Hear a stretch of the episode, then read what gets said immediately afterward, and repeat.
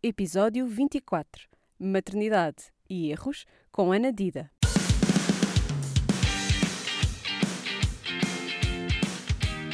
Olá a todas e a todos, dou-vos as boas-vindas ao Paricultura, um podcast para mamães millennial. Este é o último episódio desta temporada, mas não se aflijam porque a meio de agosto sai uma mini temporada com a Joana Lobo do projeto familiar Alcateia sobre como criar miúdos ativistas. Vai ser incrível e mal podemos esperar. E as conversas com mamães sobre concepção, gravidez, parto, pós-parto, amamentação e outras dinâmicas familiares regressam em meados de setembro. Não se esqueçam de subscrever o Puericultura na vossa app favorita e de seguir Joana Guerra Tadeu no Instagram para não perderem nada. Hoje, e para acabar em beleza, estou em Carnachide, em casa da, às vezes, Amazing e outras vezes na mãe. Ai? Na merda! Ana Dida, a mãe do Rodrigo e da Laura e a mulher que nos fala sobre gravidez e pós-parto saudável, educação e parentalidade consciente, violência obstétrica e parto respeitado sendo uma das cofundadoras do site partoconsentido.com. Tem uma lista de pediatras que recomenda, ensina a fazer planos de parto e responde a pedidos de ajuda. Bem-vinda ao Pericultura, Ana. Obrigada. E pelo meu respiro. Certeza? Não sei. Olha, a primeira pergunta da praxe aqui no, no podcast é sempre se gostaste de estar grávida. Já estiveste duas vezes? Já estava à espera da pergunta e olha, no meu caso, eu refleti um bocadinho sobre isso e no meu caso gostei mesmo, mesmo muito. Ah, foram duas gravidezes santas, não é? Como se costuma chamar. Não tive. Olha, gostei mesmo, gostei do, de todo o período. Acho que a única coisa que não gostei na última gravidez foi do facto de estar grávida confinada, mas eu diria que isso deve ter sido, se calhar, o que aconteceu a 90% das grávidas. Ah, mas de resto foi, acho que foi um período bonito do meu corpo, de, do, do nosso, ah, da nossa história em casal, por isso, sim, foi, para mim foi uma boa experiência. Tu tens dois filhos, que idade tem o Rodrigo? O Rodrigo acabou de fazer quatro a semana passada. Da idade da minha Sim. Aurora. Sim. E a Laura nasceu em? A Laura nasceu em junho do ano passado, portanto fez agora um fez ano? agora um ano, sim, está com 13 meses. Falar imensos, só as mães é que sabem falar assim. Exato. Já nem eu sei muito bem, mas é isso, está com um ano. Olha, e como é que foi o nascimento do Rodrigo? Olha, o nascimento do Rodrigo. O nascimento do Rodrigo tem uma história engraçada, que tu já até falaste dela sem saber. Pois foi, porque nós estávamos as duas. Estávamos as duas no mesmo sítio, na mesma altura. Sim, E aconteceu-te uma coisa muito divertida que me ia acontecendo a mim, mas não aconteceu. é verdade. Conta-nos lá essa história. rebentaram-me no meio do Nós Alive. Portanto, estávamos nós em 2017 e eu queria muito ir ver The XX. Aliás, nós não costumamos falhar nenhuma edição do Alive. Ah, e, e pensei, pronto, olha, já vou estar aqui, um- pronto, já no... Muito grávida, Sim, lá, mesmo, mesmo quase, provavelmente, a ter o Rodrigo. Mas ainda falta, porque sabes, aquela noção de primeira gravidez que tu nem sabes muito bem, pensas, não, 38 ainda falta, ainda faltam duas semanas até às 40, e nem te apercebes que, tipo, olha, não, a qualquer momento ele pode decidir. Quer dizer, não é que não me apercebesse, mas estava mais, estava descontraída, na verdade. E, e depois, como o Espaço Saúde eu tinha lá um espaço muito aporreiro, onde, Onde tu também também estiveste. estive, sim. Aliás, temos que ter estado ao mesmo tempo. Porque eu também estive a ver Ex-Ex aí sentadinha, com uma mantinha. Podes não ter reparado. Ah, olha, eu até trouxe, até pus aqui. Vê lá A se não te mantinha. lembras da mantinha. Era esta mantinha. Eu sei que quem, quem nos está a ouvir não está a ver, mas é uma manta cor de laranja na qual eu me embrulhei quando as águas rebentaram e eu fiquei toda molhada e pensei, tenho que meter alguma coisa à volta. Muito Portanto, estávamos as duas com a mantinha no colo quando de repente a ouvir uma música começo a sentir um jorrar de água aqui em baixo. Não foi uma coisa nada discreta, foi mesmo assim intenso. E eu levanto-me assim, tipo, mola, e digo, Diogo, temos que ir embora. E ele olha assim para mim, pronto, né? estava grávida, estava assim mais em modo alerta, e começamos a descer as escadas e viemos. Ou seja, não sei se alguém se apercebeu muito bem da, daquilo. da situação porque, lá no pronto, sítio. Foi sim. tipo, olha, estes dois foram-se embora, são tontos. E, Estão não- fartos, não gostam de Ex-Ex. Exato, não gosto. Olha aqueles com mau gosto a irem-se embora. Foi o que tu pensaste, de certeza. não, mas pronto, mas, eh, então viemos embora e depois eu lembro-me nessa altura de ligar à Mariana Torres, que, era, que é muito minha amiga e que, e que na altura nos começou a acompanhar. Na verdade, só nos começou a acompanhar a partir das 34 semanas, porque eu despedi o meu obstetra, mas depois, se quiseres, falamos Quer, sobre quero saber isso. porquê, claro, queremos saber porquê.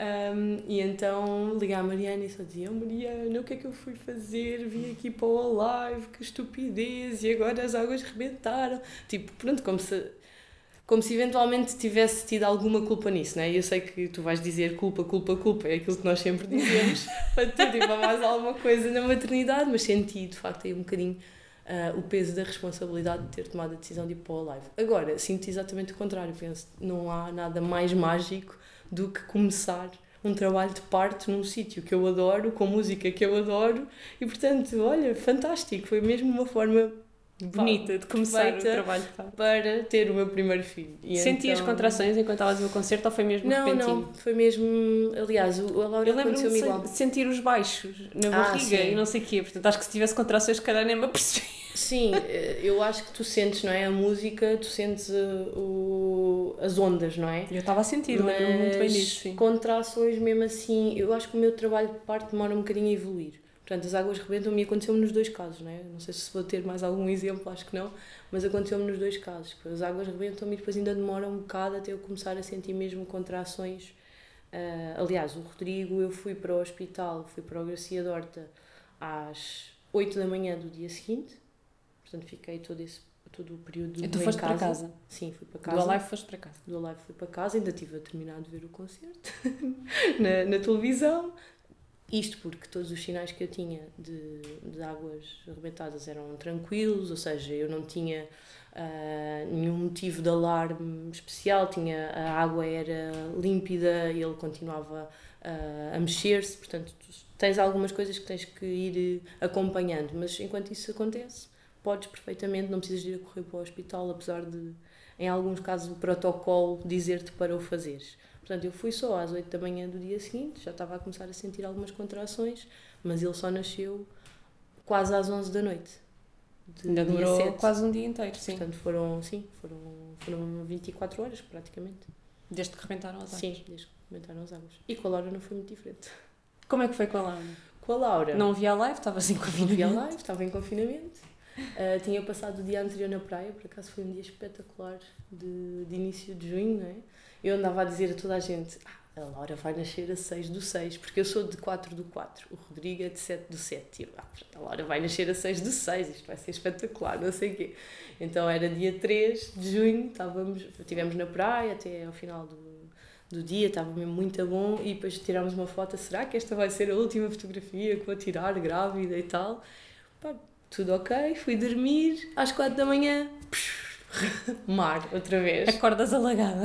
Acordo alagada. Não estava no mar, estava na cama e pronto. E a Laurinha decidiu que aquele era um bom momento para, para começar a sua. E depois também foram 24 horas? E depois foram mais ou menos 24. Quer dizer, não foram menos porque ela nasceu. A que horas é que foi? Não, mas foi quase. Foi tipo às duas da manhã, mais ou menos. E foram dois partos vaginais? Sim. E como é que. Que diferenças é que notaste?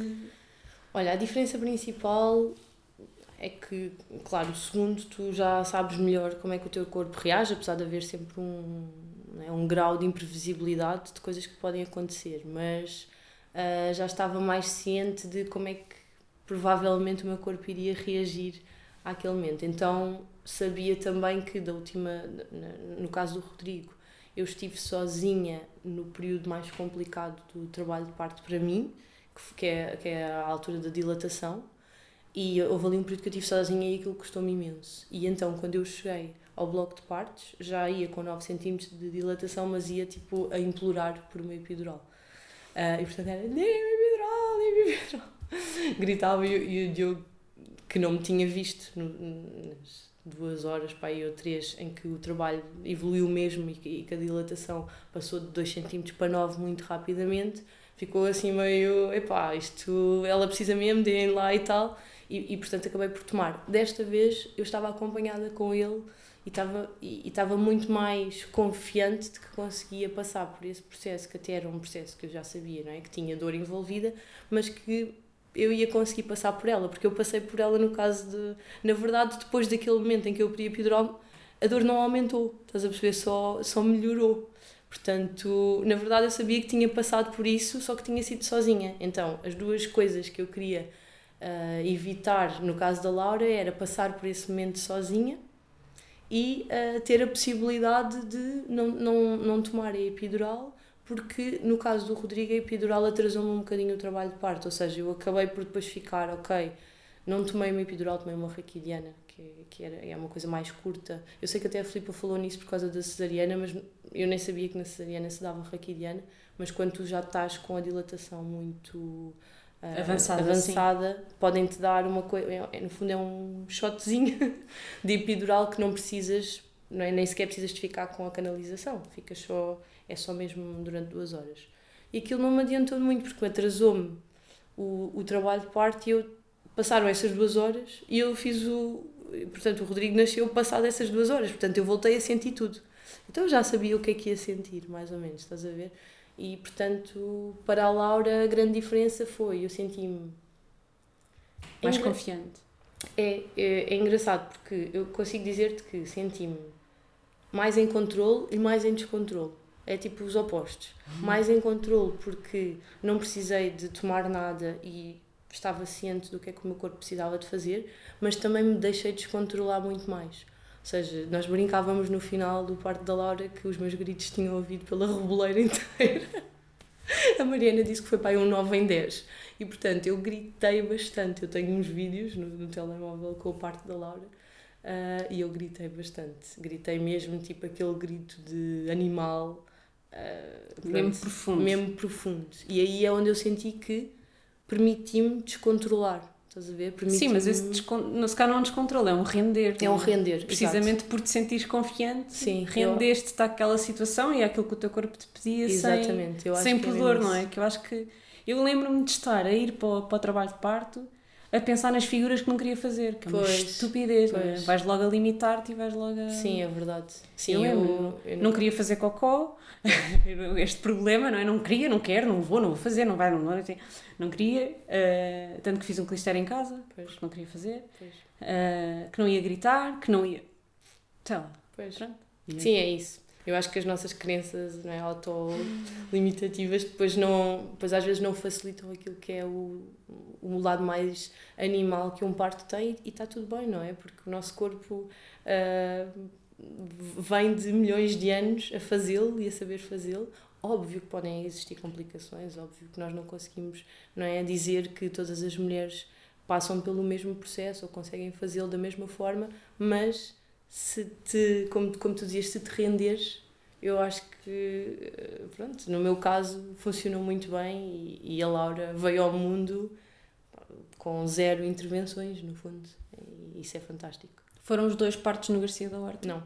O segundo fizeste onde? O segundo fiz na Clisa, na Clínica de Santo António. Ok. E há pouco disseste que despediste o teu, o teu obstetra quando Sim. estavas grávida do Rodrigo. O que é que uhum. aconteceu para procurares a Mariana?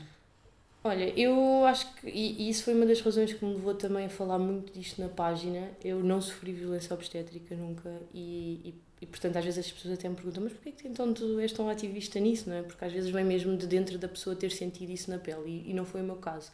Mas foi por quase intervenção divina, porque se eu tivesse continuado com o obstetra que na altura era o meu ginecologista, porque era o da minha mãe, e não é? tens esta tradição, não é? Tipo, ai, a mãe recomenda, ou a grande amiga recomenda, e tu vais lá e tal, e eu confio a 100% no meu médico e não sei o quê. Pá, fomos, começámos a ir, eu e o Diogo, uh, e nós somos curiosos, eu costumo brincar a dizer que o Diogo é uma, uma Wikipédia da família, e começámos a ler um bocadinho mais sobre o assunto, sobre a fisiologia do parto, o que é que, não é? O que é que, o que, é que acontecia, o que é que não acontecia, e às tantas, lembro-me de estarmos a, a, pensar algumas coisas e a falar do tema da episiotomia.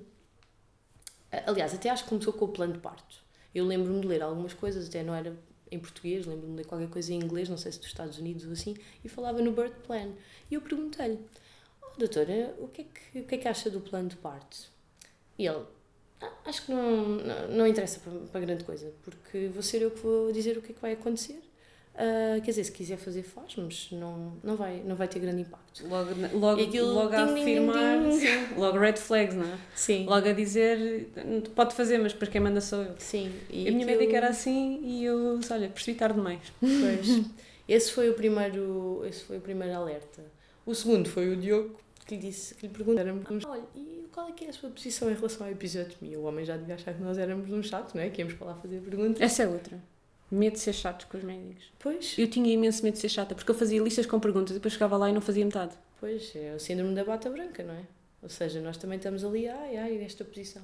Pronto. Mas eu acho que o homem de certeza que achava, porque lá está, como é aquele tipo de, de, de profissional que não está habituado a ser contestado, provavelmente acha este tipo de, não é, de clientes, e não lhes vou chamar doentes, porque eu não estava doente, um, Bem observado. de clientes que, que na verdade uh, questionam demais, vá.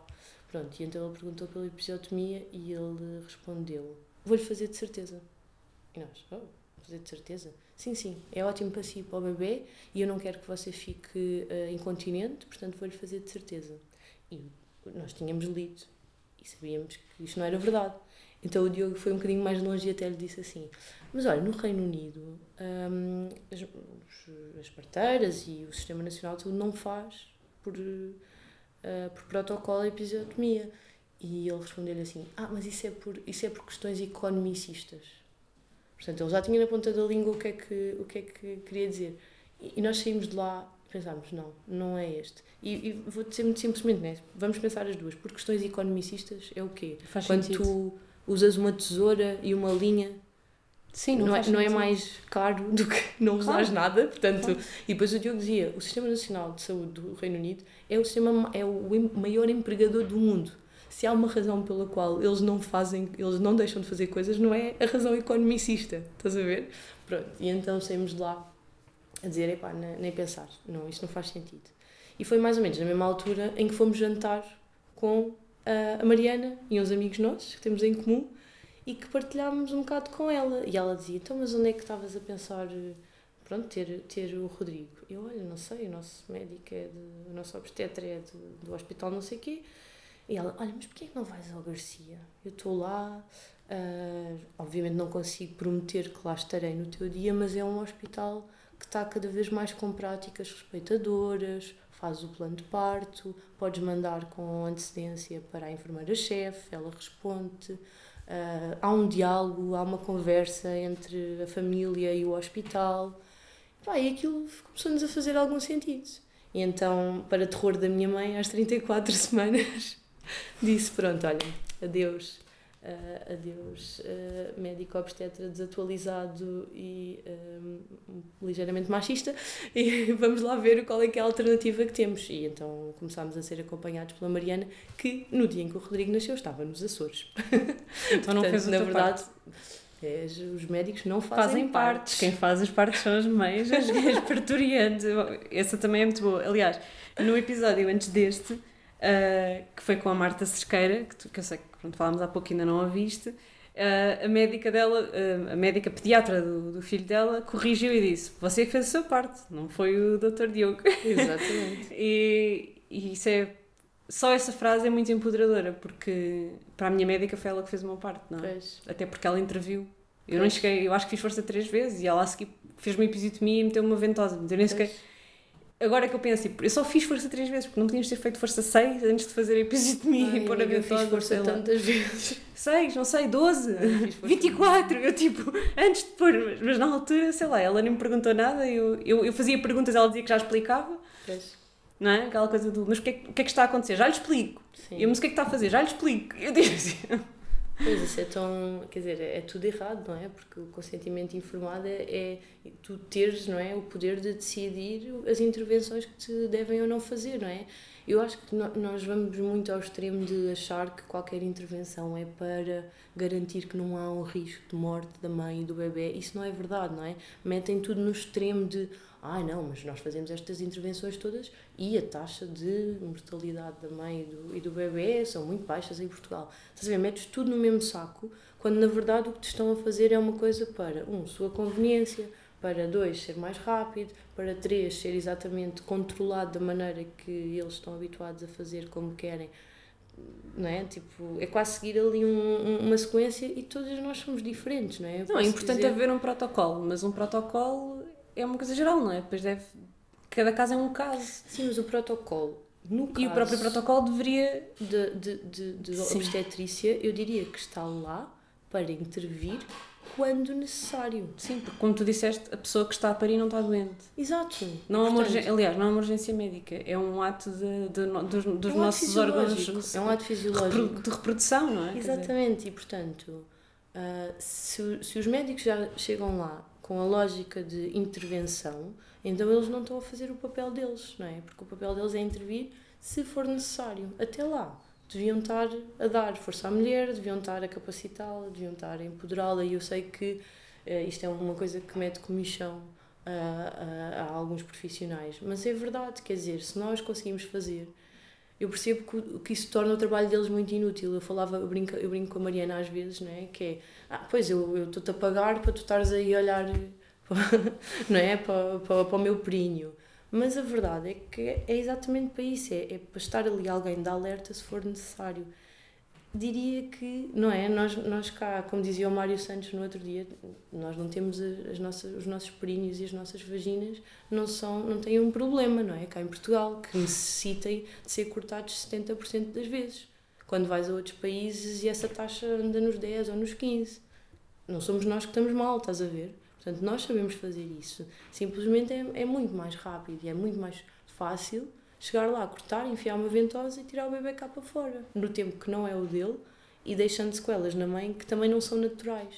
E esta história do mais vale cortar que rasgar. Fizeste um reel sobre isso há muito pouco tempo. Um, porque, uh, vai, mais vale rasgar do cortar? Isso sim, porquê? E porquê é que defendes isso? Sim, porque olha. Uh, Primeiro porque os estudos mostram-nos, uh, e isso, epá, eu, eu não sou, não é? Eu não sou a estudiosa do tema, mas vou acompanhando quem é, não é? E, por exemplo, a Mariana fala muito disto, mas os estudos mais recentes, aquilo que nos mostram, já tem alguns anos, mas são os mais recentes, é que a episiotomia não está provada que uh, não te uh, faça rasgar a seguir. Portanto, ela não evita o rasgão. E, a minha não evitou, eu rasguei-me toda. Inclusivamente, pois... E, e, e, é muito engraçado porque eu não percebo se. Eu rio-me porque fico nervosa, não é sei, porque acho piada. Eu também, eu, eu, também me rio de nervosa, estou contigo. Uh, e eu ouço tantos casos assim, porque não é? as pessoas vêm ter comigo e dão-me essa, e dão essa experiência. Uh, portanto, não está provado que evite e há estudos que mostram que potencia. Portanto, imagina que tu recebias esta informação. Olha, Nina, a episiotomia, não é? Imagina que estavas naquele processo e a senhora dizia ai, olha, ficava muito mais confortável com a episiotomia. Mas era só para dizer riscos. que isto não evita rasgar e que em alguns casos até pode aumentar o rasgão. Posso fazer? Não. Pronto, estás a ver? E portanto, epá, eu não tenho problema nenhum que do lado do profissional ele prefira fazer porque lhe dá jeito para alguma situação. Agora não me venham dizer que mais vale cortar que rasgar quando a evidência não mostra isto, estás a ver?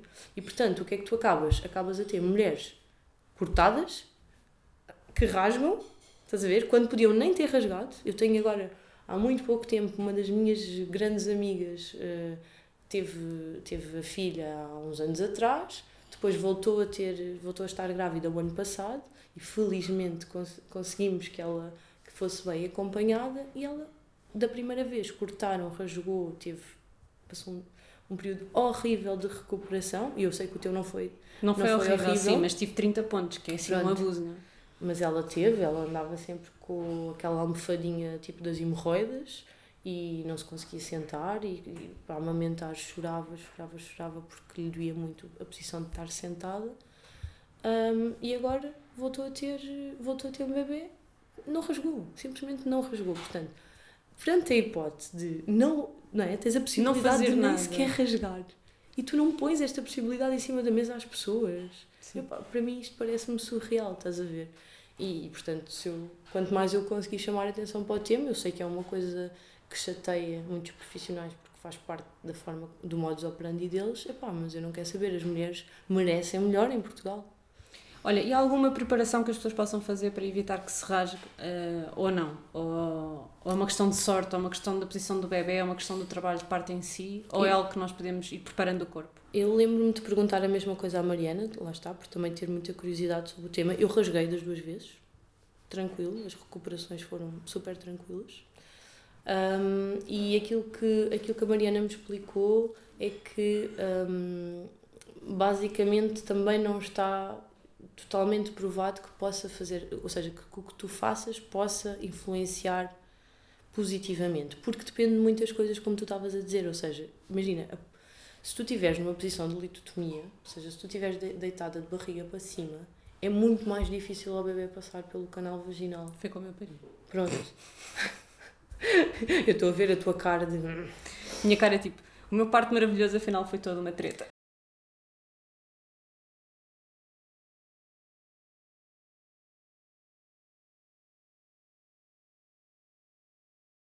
Um, não, às vezes eu, a memória que eu tenho do nascimento da Aurora é lindíssima, mas a desconstrução intelectual da coisa é que não fui respeitada a ponto final. A memória mais, mais importante, a coisa mais importante que eu sinto do, do parto é eu estar o tempo todo a conversar com o meu marido e da nossa ligação, que foi assim, eu acho que me reapaixonei tudo de novo como se fosse uma pessoa nova naquele momento. E o momento em que a conhecemos e em que, que não foi um momento. Como é que eu ia te explicar? Eu não senti que tenha sido. Foi como se fosse uma continuação da barriga, não sei explicar.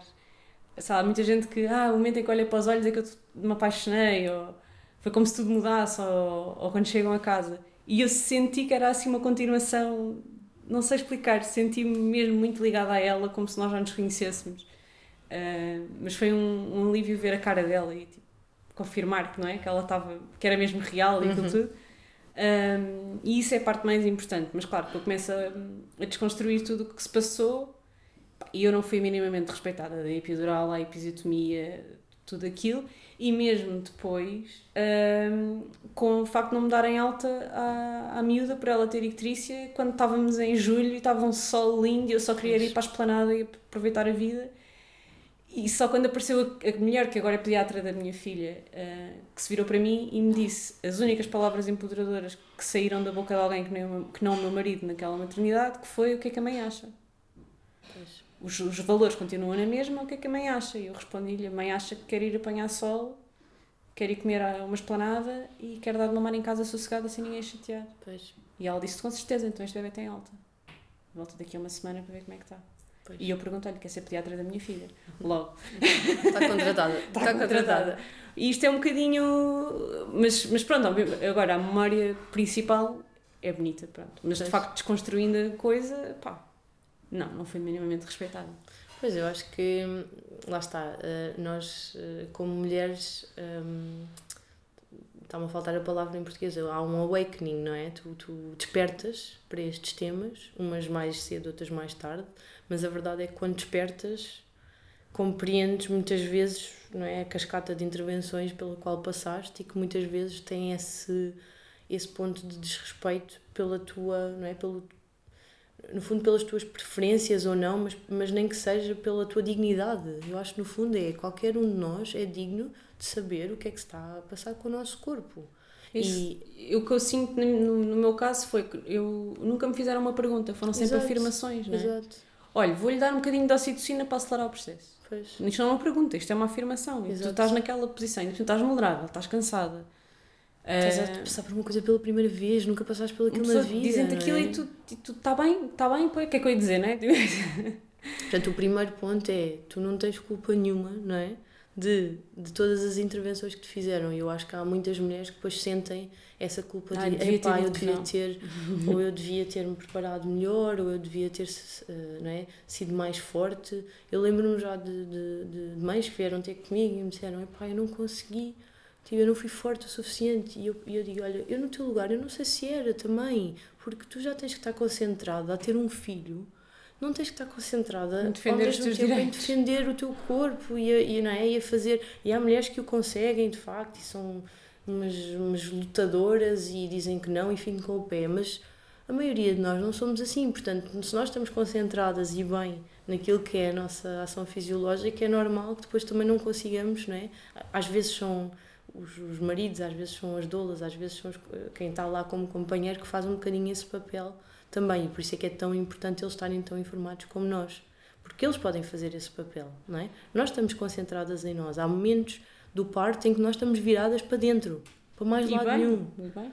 e portanto, que eles façam essa parte de, não é, de defender com, com Uh, com garras e, e, e, com unhas e, não é? unhas e dentes, unhas e, dentes e com garras se for preciso e virarem os animais para porque ainda de facto ainda não é comum que esse respeito seja um dado adquirido em Portugal e é pena não é? é muito é muito pena que assim seja então uh, depois tiveste o primeiro parto no Garcia da Horta e depois foste para a clínica por alguma razão uh, específica Era porque não querias mesmo estar tempo nenhum sozinha? Olha, foi uma das razões, não é? Ou seja, sabia que no caso da Clisa, tu, apesar de com a pandemia ficou muito na dúvida se o Diogo ia conseguir entrar ou não, precisávamos ter os dois o teste negativo, nós nunca quisemos induzir, portanto, esse foi outro dos problemas da pandemia uh, que, que a pandemia trouxe às grávidas, que foi, passou a haver induções por tudo e por nada, ias para os Lusíadas era induções, ias para a CUF era indução, portanto chegava ali às 38 semaninhas, vamos induzir que é para o pai poder estar na, no, no parto. Isso para nós não fazia sentido nenhum, portanto nós deixámos à mercê do destino como é que ia acontecer uh, o início do trabalho de parto e tínhamos a dúvida se o Diogo ia conseguir estar ou não. Mas se não houvesse pandemia, a ideia era essa, não era? Ele estar presente durante, durante, todo, todo, durante todo o processo.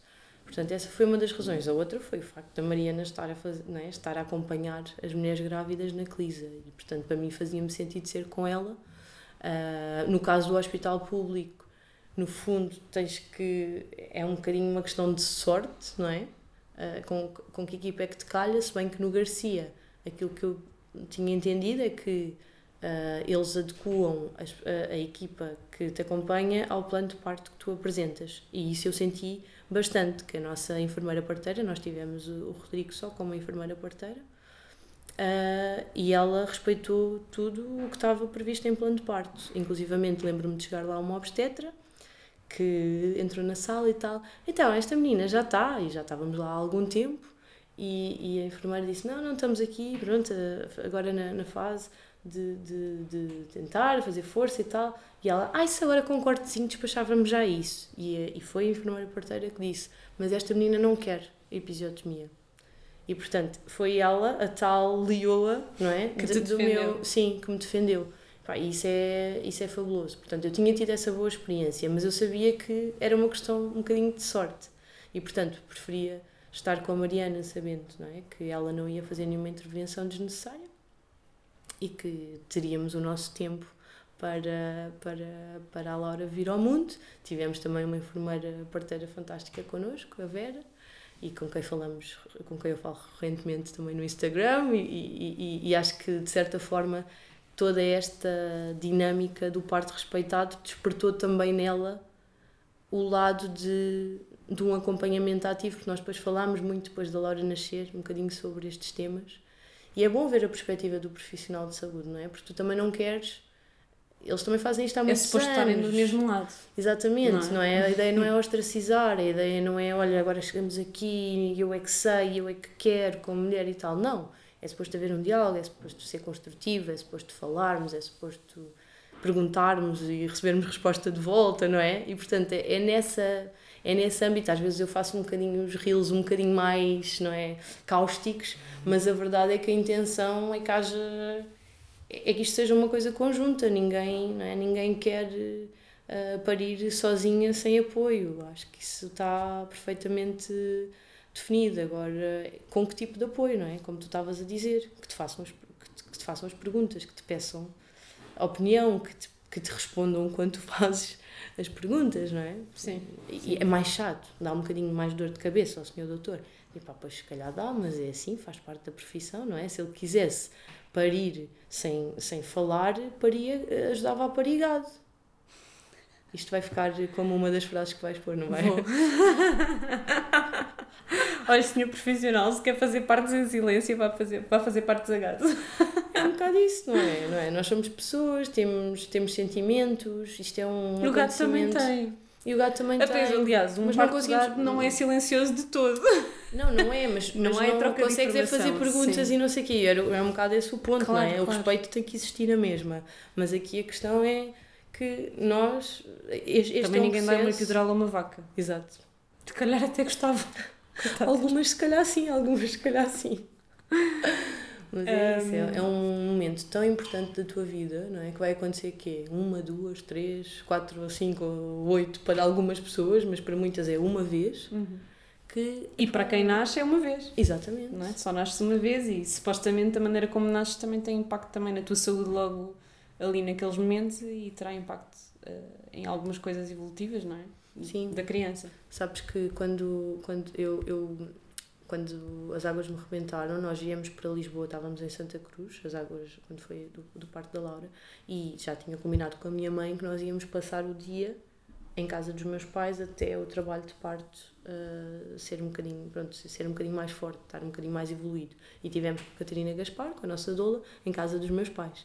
Pedi ramen, tipo ao almoço, portanto estive ali, e foi muito engraçado, porque durante o almoço uh, a minha mãe esteve lá connosco e tivemos a falar um bocadinho sobre o meu parto. E foi, foi, foi mesmo simbólico ter sido no dia não é, em que a Laura nasceu, porque também me permitiu perceber que se calhar o meu próprio parto não tinha influenciado toda esta jornada de ajudar outras mulheres, porque foi um parto não não foi respeitado. A minha mãe foi traumático, a minha mãe não foi respeitada, uh, sofreu uma série de intervenções, acabou em cesariana uh, e portanto eu sei que como eu nasci, provavelmente não, não foi como naturalmente eu nasceria. E se calhar isso também influenciou eu estar aqui hoje dedicada a este tema. sim, sim. Em Marta, a Marta Cerqueira, no episódio anterior, uh, disse que uma das pessoas que mais a ajudou a parir e a ser ela a fazer o seu parto foste tu. Como é que tu achas que ajuda as mulheres a fazer isto? Como é que o teu trabalho ajuda estas mulheres? Bolas, que grande responsabilidade. mas, mas que grande alegria ao mesmo tempo de saber isso. Um, olha, eu, não sei, eu acho que é um misto de incentivar à procura de informação fidedigna uh, com acreditares nas tuas capacidades como mulher. Eu acho que nós somos tantas vezes, e eu trabalho muito este tema a nível profissional também. Aliás, o que é que tu fazes? Eu vou começar para a semana uma função como, como VP, como vice-presidente de diversidade e inclusão numa organização aqui Parabéns. em Portugal. E, portanto, diversidade eh, é, está muito ligada ao tema do género e ao tema de, de, de da igualdade, não é? De, que eu nem gosto muito da igualdade, gosto mais do, tema, do, do termo equidade, acho que faz muito mais sentido. Mas, mas é esta noção de que as mulheres, não é? Vêm de uma vêm de uma construção social em que muitas vezes o seu poder é posto em causa, a sua capacidade é diminuída, o seu papel é muito não é, segmentado a uma, a uma área da, da vida. E então pá, sinto mesmo que um bocadinho da minha voz pode ser utilizada para dizer às mulheres não, ouve, tu consegues. Uh, naquele momento tu podes não acreditar ou se calhar vais com muitas dúvidas e é normal porque é a primeira vez que estás a fazer isto mas porra, é, é, o teu corpo, o teu corpo sabe o que é que está a fazer, não é? é? É, fisiológico, não é? Tu não precisas que um médico, podes ter guidance e está, e está tudo bem, mas tu não precisas que um médico faça qualquer coisa por ti que tu sabes fazer. E acredita mais em ti. E não é só neste campo, é em todos da vida, não é? Da mesma forma que quando, e nós sabemos que acontece muito isto, não é? Quando há uma oportunidade de emprego, é muito mais provável um homem atirar-se de cabeça e dizer: epá, eu se calhar tenho 80% das competências, mas vou, e as 20, os 20% adquiro on the job, uhum. epá, e a mulher tem que ter 105%. Eu tenho que ter 105% daquelas competências. O que é terrível, porque imagina, eu nunca fui a função que vou ser agora. Portanto, se eu tivesse esse perfil, não é? Eu dizia: não, não, não posso ser eu, tem que ser outra pessoa que já foi isso. Mas a outra pessoa que já foi isso muitas vezes não é a mulher não é? Porque ela teve menos oportunidades de ser isso. E nós muitas vezes metemos-nos nesse papel, que é, ah, eu não vou conseguir ser isto porque eu nunca o fiz. Sim, sim, sim. Nós limitamos, como o sistema nos limita, nós, nós acabamos por nos autossabotar. Com sim. base naquilo que é, o, o, que é sistémico, não é? Acabamos por achar que é a nossa verdade e muitas vezes é só uma verdade que nos é imposta pelo sistema e acabamos por nos limitar, não só no parto, mas também é? na carreira e em todas as outras coisas. E isto, atenção, não quer dizer que tu não que tu não escolhas uma cesariana eletiva. Pá, mas Sim, falo... que, não, que não, não escolhas não amamentar. Não, exatamente. E que não faças uma Mas uma falo conhecendo a informação toda. Assim. Mas falo conhecendo a informação toda e sabendo que isso também tem riscos envolvidos. Quem te diz não é, que uma cesariana não tem riscos, é? ou, que amamenta, ou que não amamentar é igual a amamentar, está a mentir-te. É? Tu, todas as nossas decisões têm trade-offs. Todas as nossas decisões têm risco se nós estivermos confortáveis com isso, não é? é? é? O importante também é a parte da gestão do risco, que eu acho que aqui em Portugal nós também não fazemos muito bem. Metem-nos medo para tudo, estás a ver? E não é só. E começa nas crianças, o cuidado, cuidado. A criança está a andar pelo parque e os pais estão em cima deles, cuidado, cuidado, não mexas aí, não faças ou não sei o quê. Não é só o cuidado, até o não te sujes, que é Não- uma coisa, sim. dizer uma criança não te sujas é basicamente dizer uma criança não vivas. Aliás, muitas vezes, é mesmo isso, quer dizer, muitas vezes, eu, às vezes falo com educadoras que me dizem ah, nós, nós fazíamos coisas na escola, mas começaram a embirrar, os pais começaram a embirrar porque os, os meninos apareciam sujos ao final do dia, tivemos que deixar de utilizar o jardim. Isto é... Eu lembro-me de, de um dia, no início da escola da minha filha, um dia chegar lá e, e dizerem-me: olha, mãe, a, a Aurora sujou-se porque teve com. Eles têm um programa que se chama Mãos na Terra, que é ah, literalmente sim, a sim, sim. Ah, a, a Aurora sujou-se muito, não sei o quê, pedimos desculpa. E eu, então, mas o propósito é esse, não é? Chama-se Mãos na Terra. Portanto, presumo que ela volte para casa com as mãos cheias de terra Exato.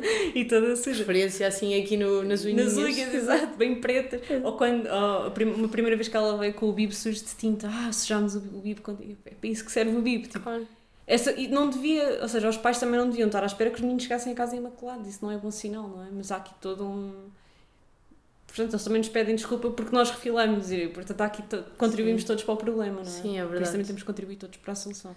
Sim, exatamente. Eu acho que o, o, o segredo está na consciência, não é? Nós temos mais noção do que é que, o que, é que promove não é? uma infância ah, feliz, não é? Lembrarmos, falarmos com várias gerações e, e percebermos não é? como é que foi com os nossos avós, como é que foi com os nossos pais, porque às tantas estamos a perder vivências só por via de, não é? Ai, estamos aqui na cidade e não se pode fazer nada e é tudo muito hermético mas eh, eles, eles cresceram, temos muitas gerações que cresceram com, com experiências que nós já não estamos a conseguir dar aos nossos filhos.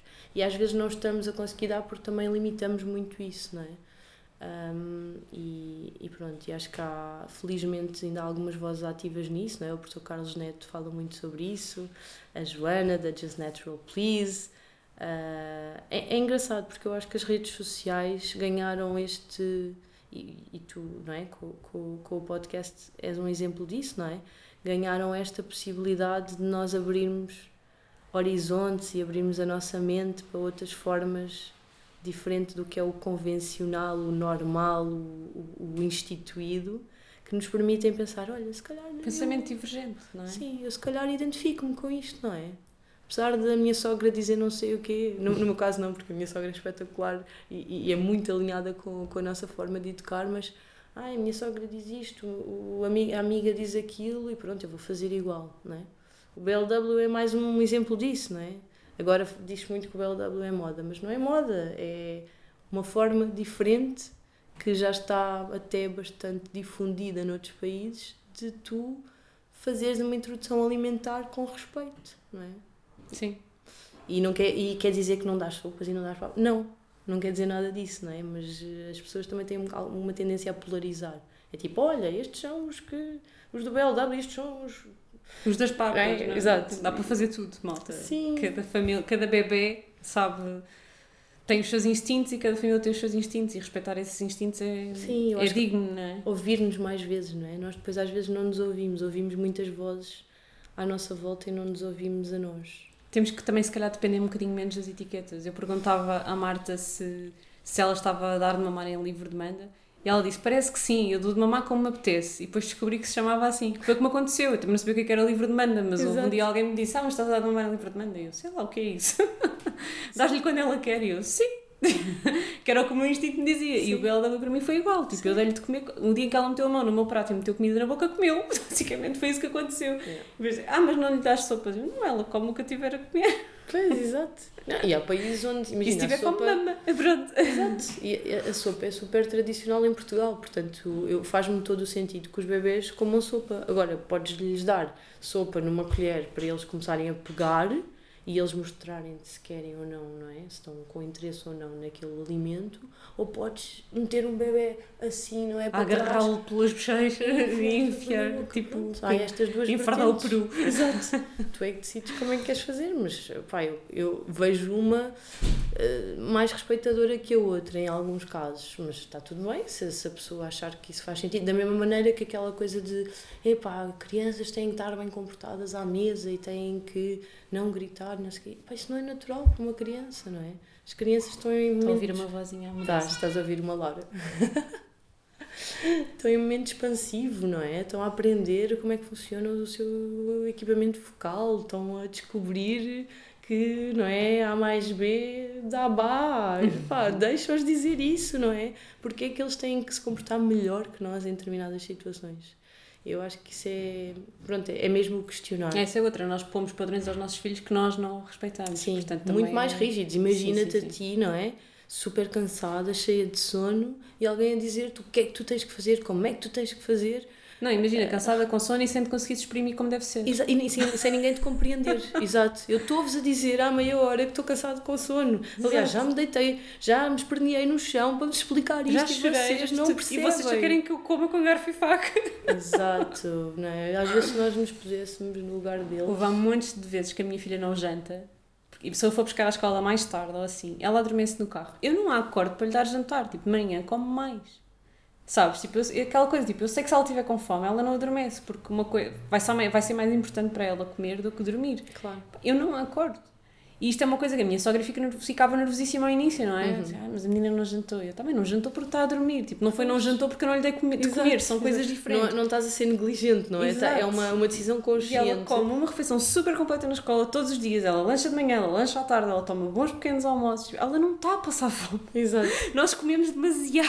É verdade. E é um, bocado esse, é um bocado essa a cultura também, não é? Às vezes eu vejo adultos que não deixam nada no prato porque foram, sabes, durante anos e anos foi-lhes dito não podes deixar nada no prato e aquilo mantém-se não uma... deixo porque hashtag desperdício alimentar. Não, mas, mas, calma lá, calma lá. É, Mas, mas não sabes, fora da minha filha. A minha filha deixa comida. Aliás, eu, eu desde que tenho a Aurora a comer, eu sirvo-me de menos porque sei que provavelmente vou ter que comer restos dela. porque eu não quero que é haja isso, desperdício. Mas tu consegues fazer essa... Faço esse jogo, não é? Tu fazes esse jogo que eu Quando ela acaba é de comer, se eu tipo, tenho ainda um- fome, então repito, pronto. É. E quer dizer, vamos ser honestos, dá para guardar a comidinha. Quantas vezes é algumas não meto coisas dá para guardar, dela não é? numa- Portanto, não estamos a dizer que o que tu não comes vai e para dou na refeição a seguir. Exato. E junto com o que vem a seguir, ou whatever. É isso, mas aquela Sim. coisa de tens que comer tudo até ao fim, quando? Não é? Imagina-te, estás super cheia e está alguém a dizer que tens que comer tudo até ao fim. Acho que há mesmo, há mesmo relações péssimas com a comida que vêm desta noção de que os nossos bebês e os nossos filhos têm que obedecer a uma etiqueta. a E comer àquela hora também, não é? Sim. Não é comer quando se tem fome. É comer de acordo com o horário que está pré-estabelecido. Já na amamentação se faz isso, quanto mais. É. Quando começamos a introduzir a alimentação sólida. Sim. Não é? Agora é meio-dia, tens que almoçar. Mas eu não tenho fome. Não, Exato. mas é meio-dia, tens que almoçar. Pois. Mas eu não tenho, mas tens que almoçar. Porque é meio-dia. E a certa altura estás ali, não é? Yeah. E, e eles, e eles não, como não têm estes padrões, estão muito mais eh, acordados para aquilo que é ter fome.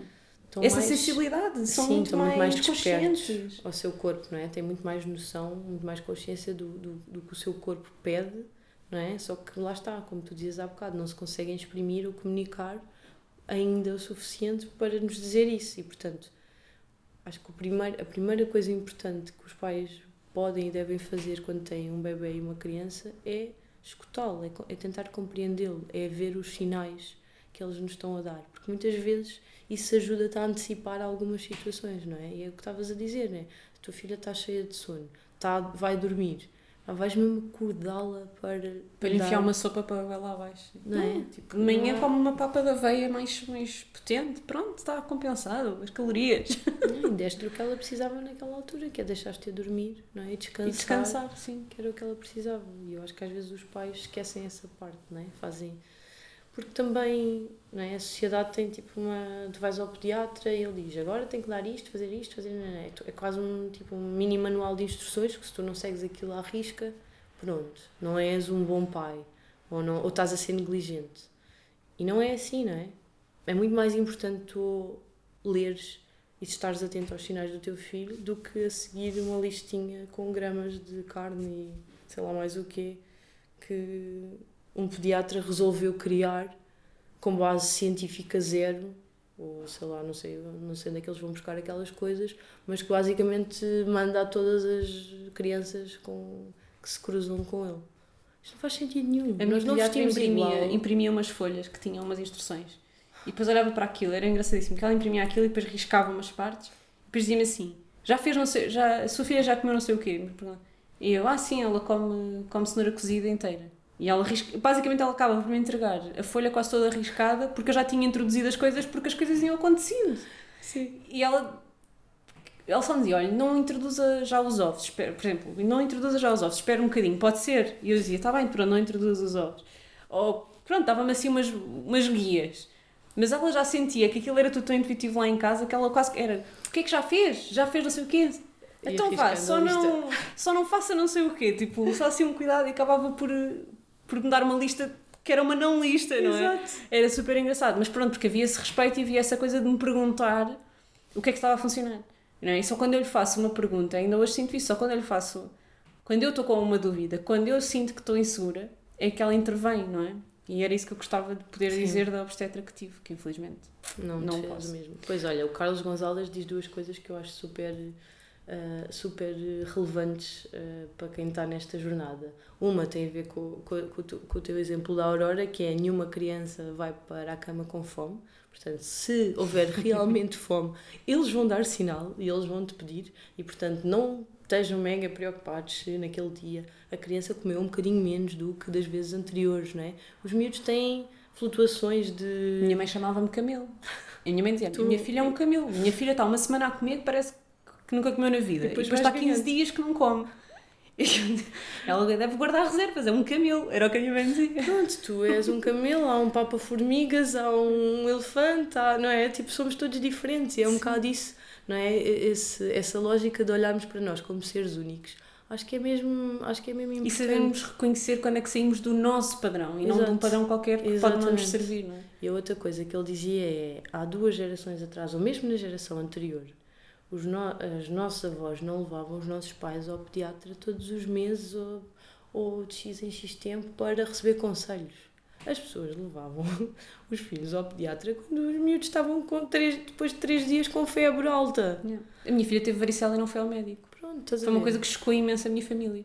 Mas ela tem varicela, não leva ao médico. Não, nós sabemos perfeitamente que é varicela, basta olhar para ela. Exato, Liguei à pediatra e disse-lhe: Olha, minha Ela- filha está com varicela. exato. E ela respondeu: Mas se tiver febre dele, não. Opa, o que é que eu vou fazer? Vou lá, vou chatear a minha filha, vou ocupar espaço, vou, vou perder tempo, vou cansar toda a gente a mim, vou-me cansar a ela, não sei o quê. Pá, aquilo resolveu-se. No final liguei, fizemos o, o atestado a dizer que sim senhora, que ela tinha, que já estava boa, pronto. Não foi preciso ir ao médico, não é? E acho que às vezes nós temos um bocadinho. Eu ligo muito à saúde 24, por exemplo. Uhum. Quando a passar alguma coisa que eu não sei o que é, à saúde 24. Não vou correr para o hospital. Eu Pois. só fui para o hospital uma vez porque entalei a mão dela, ela tinha pai 8 meses e entalei a mão na porta do carro. Fechei a porta do carro com a mão dela lá. Epá, eu achei que lhe tinha partido aquilo tudo, não é? Pois, claro. Eu achei que lhe tinha partido os dedos todos, tinha que ir fazer um raio-x. Claro. Não tinha nada. Viemos para casa, fizemos gelo. Mas, pá, é um momento extremo, não é? Claro. Epá, agora de resto, Pois. nunca fui. Sim, eu acho que conto pelos dedos das mãos as vezes que fui com o Rodrigo à- ao hospital e foi por situações dele, acho que aí duas vezes, porque se via que ele estava com respiração mais, ver, mais ofegante e fizemos de facto, estás a ver, o raio-x. Ah, agora, de resto, não, também não é preciso. E, e- mas muitas vezes esta importância que nós damos a esta consulta de rotina, estás a ver, não, é, não, não, não faz sentido perante aquilo que nós próprios, como pais, podemos fazer. Mais uma vez, eu acho que é um bocado o empoderamento do teu papel, não é? O teu papel a parir, o teu papel como pai. Não há um profissional que conheça melhor o teu filho do que tu. Não Sim, há. e quando de facto há uma saída do padrão, então pedir ajuda, não é? Sim, exatamente. Mas para isso temos que conhecer o padrão. Da mesma forma que a cena dos percentis também é uma coisa que me chateia. Tu há bocado estavas a falar da icterícia e é engraçado porque a Laura também teve. Quando ah, a Laura estava, saiu com os níveis assim já um bocadinho elevados. E nós ainda voltámos passado uns dias para avaliar. Mas foi o que fizemos foi junho, sol, Vamos para mama, fora. bora lá, sempre que é preciso, e foi muito por aí, estás a ver? Sim, mas E, foi portanto- só aquela pediatra que me perguntou o que é que eu achava, porque eu, ainda por cima, eu tenho uma, uma enfermeira obstetra na família, obstetra e pediatra, e eu ligava-lhe e dizia assim, mas ela está, eu dizia assim, mas ela está a mamar, e eu, tá, e tu estás bem, eu estou, já tenho alta há dois dias, tipo, eu só quero sair daqui. Pois.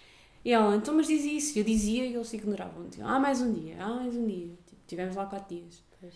Até que apareceu aquela pediatra fantástica que se virou para mim e me disse, o que é que você acha? E eu acho que quero ir para casa, quero ir apanhar sol. Foi, foi um alívio ouvir aquilo. Diz-nos só como é que nasceu este projeto da, do- da página no Instagram, como é que tu de repente, como é que isto aconteceu e como é que dedicaste a isto? Porque até agora vais entrar neste meio, mas estavas a tempo inteiro a dedicar-te à página, certo? Não. Não tiveste um bocado em tempo inteiro? Quer dizer, o tempo que, que, eu tive a tempo inteiro foi o da licença da Laura, não é? Em ah, que ok. estava a tempo inteiro com a Laura. Com a Laura. e pronto, e aí acho que acabei por ter um bocadinho mais de tempo, não é? Porque entre mamadas e com ela a mamar. E como o, para ir, o, tempo, o tema era o mesmo, Exatamente. aquele que tu estavas dedicado, era uma pessoa acaba por misturar tudo. Sim, eu acho que foi um bocado isso, foi um bocado o aproveitar, não é? O pós-parto e esse acompanhamento que fiz e, e a gravidez. E cresceste super rápido, agora na pandemia. Sim, eu acho que muito, eu acho que muito porque lá está, a- a- as pessoas aperceberam-se, não é, que havia informação que podia ser útil. ah, as mães e os pais que procuram informação começaram-se a relacionar com o que nós partilhamos e pronto, e acho que foi um bocadinho por aí. Eu, tenho a sensação que na pandemia a, a minha missão, tipo, o meu sentido de missão aumentou, porque me fez muita e qual é essa confusão missão? é muito esta de ajudar. Aliás, eu vou-te vou contar uma, uma coisa engraçada que é: eu conheço a Mariana, obstetra, ela vai se rir ao ouvir isto, ah, de um projeto que nós tínhamos em conjunto quando éramos mais novas, quando tínhamos 18 anos, mesmo uh, miuditas, ah, que se chamava exames.org. Que eu não sei se alguma vez tu apanhaste, porque tu és mais nova que eu. E- mas era um, um site ah, onde as pessoas iam para ajudar para a entrada do ensino superior. Ok. E aquilo era um site, tipo, há montes de anos atrás, estás a ver? Em dois, nos 2000 da vida, onde tinhas um fórum. Ah, Eu devo lá ter andado, eu fui para a faculdade em 2007.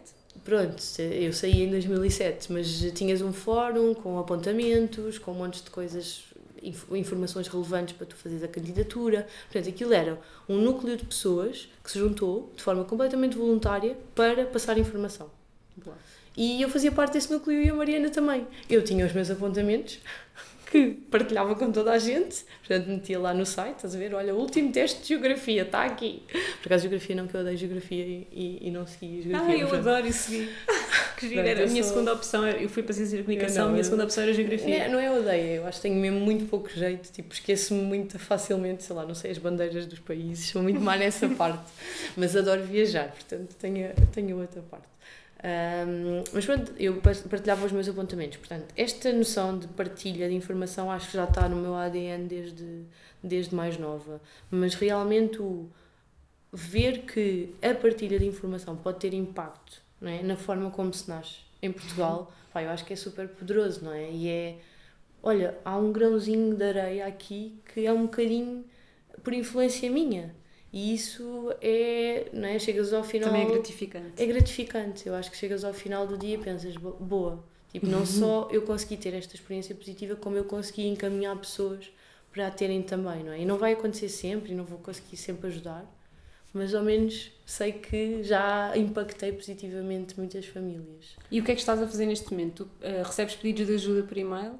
E o que é que ajuda é que dás? A informação, por exemplo, como é que faço um, um plano de parto? Olha, na verdade eu tenho vários, no no fundo tenho vários materiais que suportam, não é? Não, não é uma coisa proativa do tipo, bora fazer uma consulta de qualquer coisa. Eu muitas vezes quando consigo responder, respondo, mas encaminho para aquilo que já existe. A lista que fiz com a minha negrão para perguntar aos obstetras, que é para tu saberes se vais despedir um ou não, não é? Uhum. Portanto, tens ali um conjunto de Que está, no, está no, no teu Linktree, mas eu de qualquer forma vou pôr também nas notas dos episódios para quem quiser ir ver. Pronto, tens lá a lista do- dos obstetras, que no fundo é aqui um conjunto de perguntas que podes fazer ao teu obstetra para perceber se ele está ou não alinhado com o que seria um parto menos intervencionado.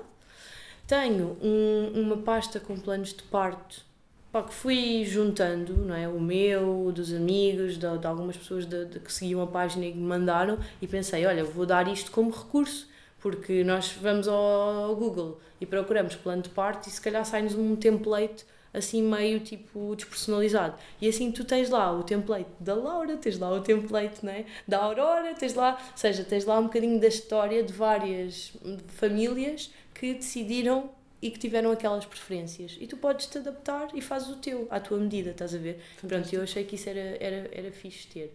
E depois, eu acho que a forma como eu tenho estado mais proativamente também a intervir é muito com a história dos Amazing Moments, que foi uma coisa que me, surgiu este ano e, e que me fez sentido, que foi, olha, ok, pá, eu tenho lata, eu pergunto a quem quer que seja se quer ou não vir falar, bora lá arranjar forma de trazer o Carlos Gonzalez para falar. E tive a sorte da Maria, uh, do, do, do, da página Baby Led Winning, uh, conhecer o Carlos, já ter estado com ele e deu, ah Maria, olha lá, não achas que um dia podíamos chamá-lo e fazer aqui um momento tipo único? Ele já veio a Portugal, até já falou, nós estivemos lá as duas a assistir, bora lá trazê-lo e nesta era digital impactar eh, o máximo de famílias. E, pá, e de repente tivemos 500 famílias a ouvi-lo naquele dia. Foi espetacular, não é? Saber que há 500 bebés que têm pais mais despertos para a possibilidade de os respeitarem, de não, de não, não se sentirem culpados por dormirem na cama com eles, de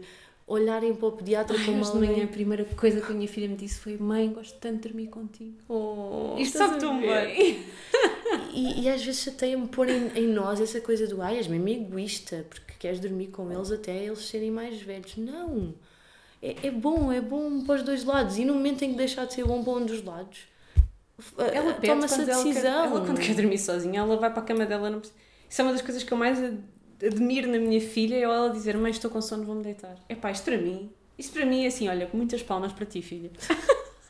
Já tem muito mais consciência, não é? E Sim. tu permitires que eles tenham essa consciência. É meio caminho andado para eles serem adultos uh, com os pés assentes na terra, mas também com capacidade para, para, para se decidirem. E pôr limites. E impor limites, exatamente, assim e aos, e aos outros, não é? Eu acho que é muito isso. E não sei se tenho mais algum recurso, mas eu diria que no geral é isto. Depois vou tentando com os reels Vais construindo coisas, não, vais produzindo conteúdo muito útil, de vez em quando partilho, porque de facto gosto muito do, do, do conteúdo e, e acho que levantas muitas coisas pá, importantes, não é? A última coisa que eu partilhaste foi o teu Reels da episiotomia, porque estava muito engraçado também. Uh, Estava genial. Mas. Um, e has de criar outras coisas, vão surgir, não é? Vão surgindo e has de ir Sim. adaptando. Sim, se calhar agora com um bocadinho menos de cadência, não é? Porque também vou ter uma função diferente exigente, mais exigente. exigente. E muitos mas, parabéns. Obrigada.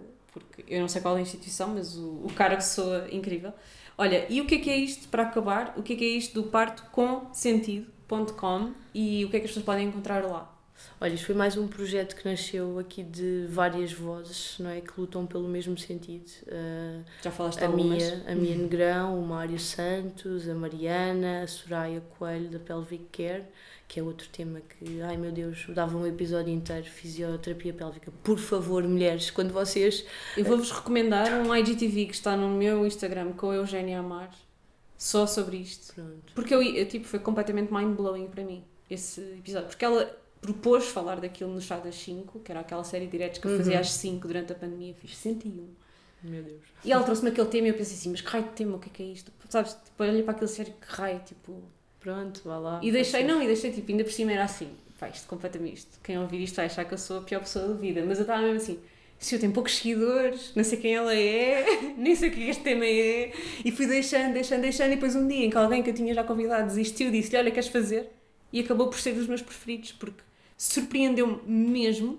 Lá está, outra coisa que dizem às mulheres que é normal ter incontinência quando somos mais velhas, que é normal ficar com incontinência depois de parir, que é normal. Não que é, nada normal. Que é normal ter dores. Ah, menina, isso é normal ter dor, isso vai passar. Como assim? Nós somos mesmo vítimas do patriarcado? Bolas. É, é mesmo, é que somos vítimas de uma forma muito literal, física e violenta e, e achamos que é uma coisa assim meio esotérica. Uh... Não, depois não admira que tenhas aquelas expressões do ah, sim, mas a mulher aguenta muito bem a dor. Pois puder, remédio. a gente a desvalorizar o que ela sente. Não é? E tu vês isso com a endometriose, vês isso com a maneira como uh, as pessoas terminam, não é? As mulheres terminam o parto e depois o obstetra vai lá ver, ah, está tudo bem. Tá, o obstetra não percebe um caracol de, de pavimento pélvico, nem de músculos, portanto não percebo como é que é ele que nos diz está tudo bem, e depois, claro, chegas a, às, às fisioterapeutas pélvicas tipo a Soraya e elas veem: olha, tens contraturas, olha, uh, tens, tens aderência na cicatriz, olha, tens, o, tens que tratar aqui. Ou aquela coisa dos abdominais. Tens a, Também são elas que fazem. A é? diástase abdominal. Diástase abdominal. Portanto, quer dizer, é o teu Eu, eu, eu já tinha parido há um ano e meio quando percebi que não conseguia recrutar os meus músculos superiores. Pois. Não conseguia recrutar. Se tu, se tu lixasses um joelho, não é?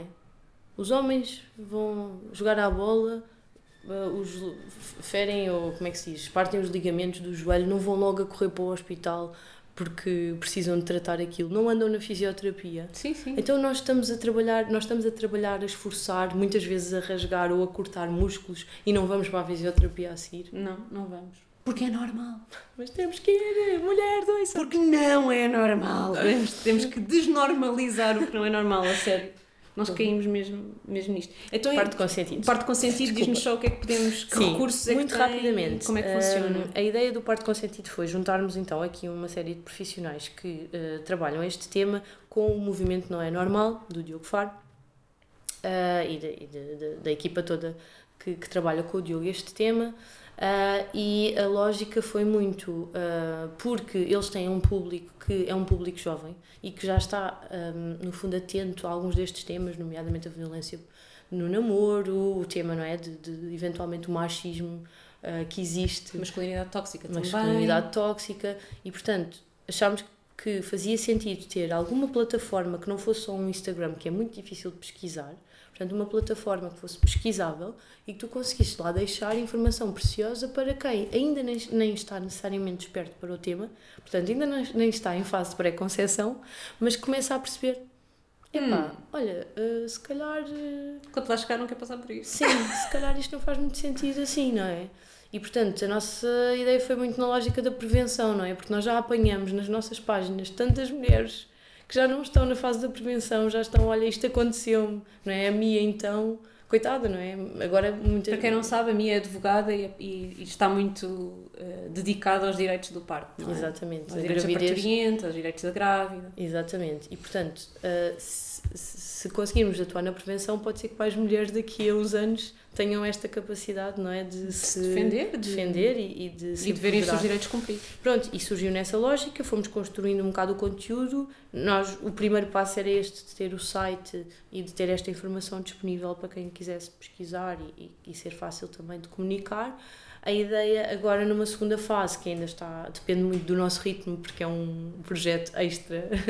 Pro Exato. uh, mas que funciona, a ideia era começarmos também a interagir mais com não é? pessoas que possam eventualmente estar a passar pela fase da gravidez e a precisar não é? de confirmar alguma coisa e, portanto, interagir e, e, e ligar a um possível. Pá, se calhar sou eu que estou aqui a sonhar um bocadinho mais alto, mas um possível observatório ligado à violência obstétrica, não é? Percebermos o que é que está a acontecer. A, a Associação Portuguesa pelos Direitos da Mulher na Gravidez e no Parto já faz um trabalho fantástico nesse, nesse campo, mas as redes sociais trazem-nos aqui, não é? Esta possibilidade de nós interagirmos mais e pormos aqui, eh, no fundo, desconstruir alguns dos mitos e desconstruir algumas das ideias pré-feitas que as pessoas têm sobre o que é que é um parto consentido. E que ele seja o mais consentido possível, ou seja, que esteja no poder da mulher decidir ou não as intervenções uh, a que está sujeita. Obrigada. obrigada pelo teu trabalho, obrigada por toda a informação que partilhas e obrigada por esta conversa. Obrigada eu por me dares um bocadinho de voz e por eh, acompanhares e, e, também pelo teu trabalho, não é? Porque tu tens feito aqui um trabalho espetacular a trazer muitas mamãs a contarem a sua vivência, não é? E já viste quase todas, tens ouvido o podcast, quase todas, umas, felizmente, umas muito menos que outras, mas quase todas, tiveram algum episódio de violência obstétrica. Pois, Quase todas. É sinal é que surreal. o trabalho. É surreal. Há muito trabalhinho a E fazer. nós estamos a falar de mulheres com alto privilégio, porque Sim. todas as mulheres que eu entrevistei até agora são brancas de classe média alta, informadas, com cursos superiores, com acesso à informação, com acesso, um, com acesso a. Um, recurso. Um, sim, e a saúde privada, Exato. quando assim o escolhem. Uh, não é? Porque eu tenho falado com pessoas que têm plataformas, tenho uhum. falado com pessoas que estão no Instagram e que têm 60 mil seguidores ou whatever, não é? Portanto, não estamos a falar de pessoas que estão em contexto de discriminação social de certo, todo. Certo. Portanto, imagina, não é? Se nós formos usar isto como banco de informação, estamos a falar de 24 episódios em que se calhar 20 partes foram, tiveram algum tipo de violência de, de obstétrica. Imagina se estivéssemos a falar num contexto de pessoas que estão em exclusão social, que têm problemas financeiros, que não têm acesso à informação e muitas de, eu tenho vários seguidores nesse contexto, quer dizer, lembro-me de uh, mães que vêm, por exemplo, do Brasil e que chegam cá e são super maltratadas, portanto, em cima da violência obstétrica ainda tem outra discriminação em cima. Eu imagino, não é? As pessoas chegarem e, e, e terem uma experiência de parto assim, como é que é e é isso, que me, é isso que me move a continuar, não é? Porque tu não queres que o futuro dessas mulheres seja assim, tipo, quebradas. Que elas... Não, é que tu passas pelo parto e a seguir tens que ser mãe. Exato. E se tu sofres violência no parto, vais Exato. logo ser uma mãe que é vítima. Sim. E isso tem que ter impacto. Sim. Na maternidade, na parentalidade, na educação da criança, no crescimento da criança, não é? Portanto, bora lá arranjar eh, forma de ter mais mulheres donas do seu parto. Sim. Obrigada. Olha, obrigada.